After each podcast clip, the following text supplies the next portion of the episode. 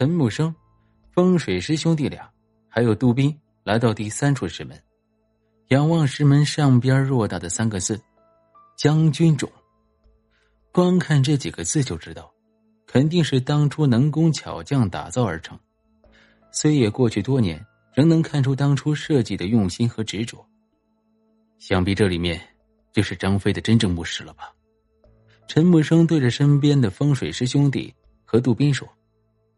杜宾因为王胖子的牺牲，此时此刻还在悲伤之中。听见陈木生声音之后，缓了缓情绪，然后说：“应该是的。那我们接下来该怎么办？”陈木生愣了愣，如今我们已经来到此处，就不能退缩了。就算拼了性命，也要进去看看。于是拿出阴阳八卦图。测算一下最后这一程的吉凶。天地分阴阳，八卦测吉凶。一连串的咒语出现在陈木生口中。当最后的铜钱落地之后，陈木生长叹一声：“唉，看来这最后一程并不顺利啊。铜钱落地，皆是大凶。”风水师兄弟大哥说话了：“管他那么多做什么？进去之后。”大家小心一些，拿了财宝就走。大哥说完话，老二也开始附和：“哥哥说的很对，不要多待，万事小心些。如果到了这里打道回府，那些村民就白白死掉了，我们自己也不甘心啊。”陈木生已经明白了大家的意思，就算虎穴也得闯闯。既然做好了接下来的打算，那就不要再废话了。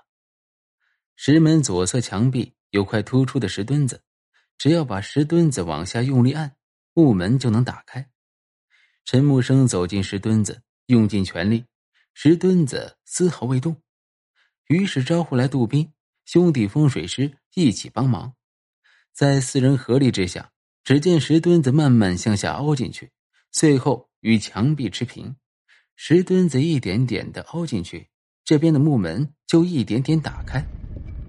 当木门全部打开之后，四人快速的闪身进入。所有人进入之后，石门才慢慢落下。陈木生一看不好，要是石门全部落下之后，我们四人就困死在这里了。看见旁边有一块大石头，一脚踢在石头上，石头不偏不倚的正好挡住石门的下落。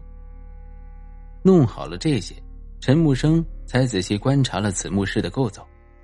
只见此墓室比外面的通道还要高上几米，目测有十二米之高。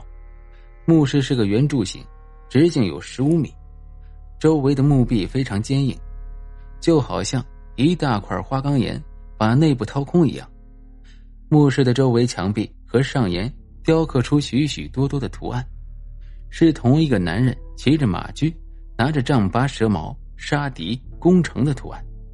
墓室最里面有一张石头打造的座椅，石椅左侧有一把兵器，此兵器长约二点六米，最前面一节好像弯弯曲曲的蛇一样。陈木生知道，这肯定就是传说中的丈八蛇矛了。虽然时隔多年，陈木生依然能够感受到它的锐利。石椅右边就是一套锈迹斑斑的盔甲，丈八蛇矛和盔甲。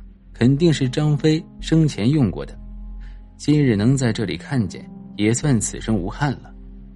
墓室中间有一口大大的棺材，比普通棺材足足大了好几倍。棺材不知道是什么材质做的，现在看起来依然不算旧，只是棺材上面和四周布满了灰尘，上面的雕刻都能看得一清二楚。棺材用八根手臂一样粗壮的铁链悬空拉住。离地足足有两米高，棺材不远处有两尊石像，但是两尊石像不是站着，而是跪着的。石像旁边有块石碑，陈木生慢慢靠近石碑，仔细辨认上边的文字。杜宾在原地一动不动，他看见陈木生小心翼翼，自己也不能到处走动，挨着陈木生，内心也稍稍安心一些。风水师兄弟俩可就不一样了。从进来墓室之后，就到处翻箱倒柜，看看有没有值钱的古董和财宝。此次来这里发财就是目的。陈木生仔细看了石碑上面的文字，原来跪着的两石像就是杀害张飞的罪人范江和张达。话说，孙权为了不得罪刘备，派人把杀害张飞的罪魁祸首范江和张达押送到阆中。张苞为父报仇，把两叛徒凌迟处死。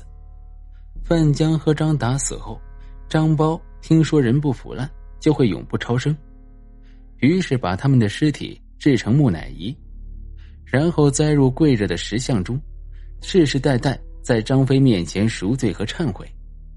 看着范江和张达的石像，陈默生感觉一股戾气围绕石像，有可能是长达千年的忏悔和赎罪，以及永不超生的诅咒，让张达和范江心生怨恨。时间久了之后，怨气越来越重，以至于一小股怨气跑出了墓室，危害猎兽山。陈木生想到这里，一股危险的气息迎面扑来，不好！刚喊出这声。只见原本跪着的两石像摇摇欲坠的站立起来，石像站立之后，身上层层破裂，没过多久就露出了里面的干尸范江和张达。干尸比石像更加恐怖，浑身破破烂烂，头发掉了一半，因为当初的凌迟酷刑，身上很多地方都没有肉。范江和张达在戾气的包裹之下，向着墓室里面的人发起了攻击。陈木生原本一米七八的个子，但是在范江和张达面前，足足矮了两个头。陈木生只能躲避范江的攻击。张达对着风水师兄弟俩走去，兄弟风水师看见这么大的怪物朝自己袭来，早就乱了方寸，哪还有名师的镇定和记忆？一个拿出一把剑，一个拿出一块布，口中叽里咕噜不知道在干啥。眼看张达一只大手就要劈过来。拿剑的大哥拿着剑就向张达手臂刺去，剑和手臂一接触，顿时火光交集。如此锋利的一把剑，居然在张达手臂上什么都没有留下。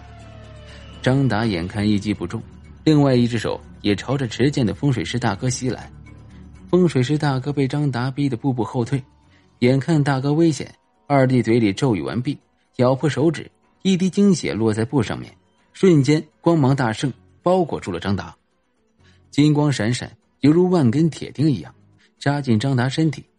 张达鬼吼一声，原本还包裹张达的布瞬间失去了作用，噼里啪啦的燃烧起来。风水老二一口鲜血吐出来，张达手一抓，拍打在风水老二头上，老二的头就像面团一样不舍得和身体分开了。老大大喊一声：“二弟！”看着老二的身体慢慢倒下，畜生，我和你拼了！老大拿着剑就向张达砍去，张达没有躲避，直接和老大硬碰硬。风水老大像断了线的风筝一样在空中倒退，空中鲜血飞洒一地。张达逼近风水师老大，一个直掏，风水师老大胸前就多了一个碗口大小的血洞，带着不甘和绝望慢慢死去。杜宾看着这两个怪物，早就吓得瑟瑟发抖。张达双手一个横劈，杜宾的身体就直接飞到了墓室墙上，然后昏死了过去。陈木生一边躲避范江的攻击，一边运用木经书里面学到的符咒，但是对于千年干尸作用不大。虽然暂时还没有受伤，可是继续下去的话，吃亏的肯定是自己。风水师兄弟俩的死亡让陈木生更加绝望。看来，我们四人今天都要交代在此了。张达杀死风水师两人之后，和范江一起攻击陈木生，顿时陈木生压力陡增，利用飞天神爪不断躲避攻击。陈木生也知道千年干尸已经刀枪不入，拿出墨斗滴入攻击血，咬破手指。龙金线的锋利和韧性也只能困住范江和张达一会儿。龙金线在法术的加持下。割石头如割豆腐一般，可是对于千年干尸还是没有一点作用。陈木生已经躲过范江和张达二十多次的攻击，身上已经开始负了轻伤，力气渐渐不支，一个不注意范江的横劈落在陈木生的背上，陈木生被打飞在墙壁，鲜血不停的从嘴里溢出来，背上的骨头已然断了几根，失去了战斗力。眼看范江、张达一步步走来，陈木生心想：这次彻底完了。就在范江和张达离陈木生一米远距离，空中有蛇吟声，接着丈八蛇矛挡住了范江和张达前进的路。八根铁链拉扯着棺材一阵抖动，突然棺材盖飞了出去，张飞从棺材里面飞了出来，手拿丈八蛇矛，居高临下的看着范江和张达。陈木生看了看张飞，这种气势只有在战场拼杀多年才会有的。刚才还很厉害的范江和张达，在张飞的丈八蛇矛下节节败退，没有几个回合就化为灰烬，消失不见了。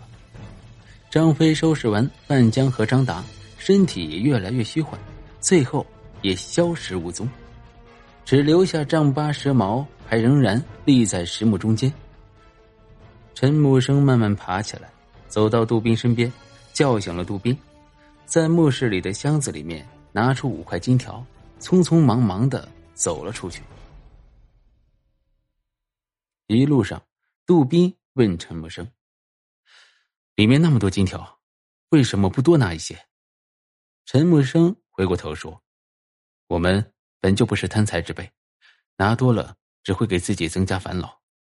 拿五块是因为村民死了这么多，他们有的有家庭、有孩子、有父母需要照顾，现在他们死亡，家庭负担更重。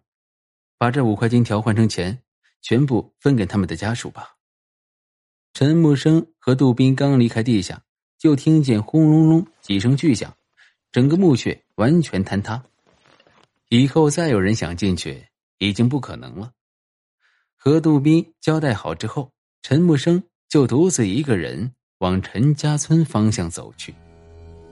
本集播讲完毕，感谢您的收听，关注订阅，下一集更精彩。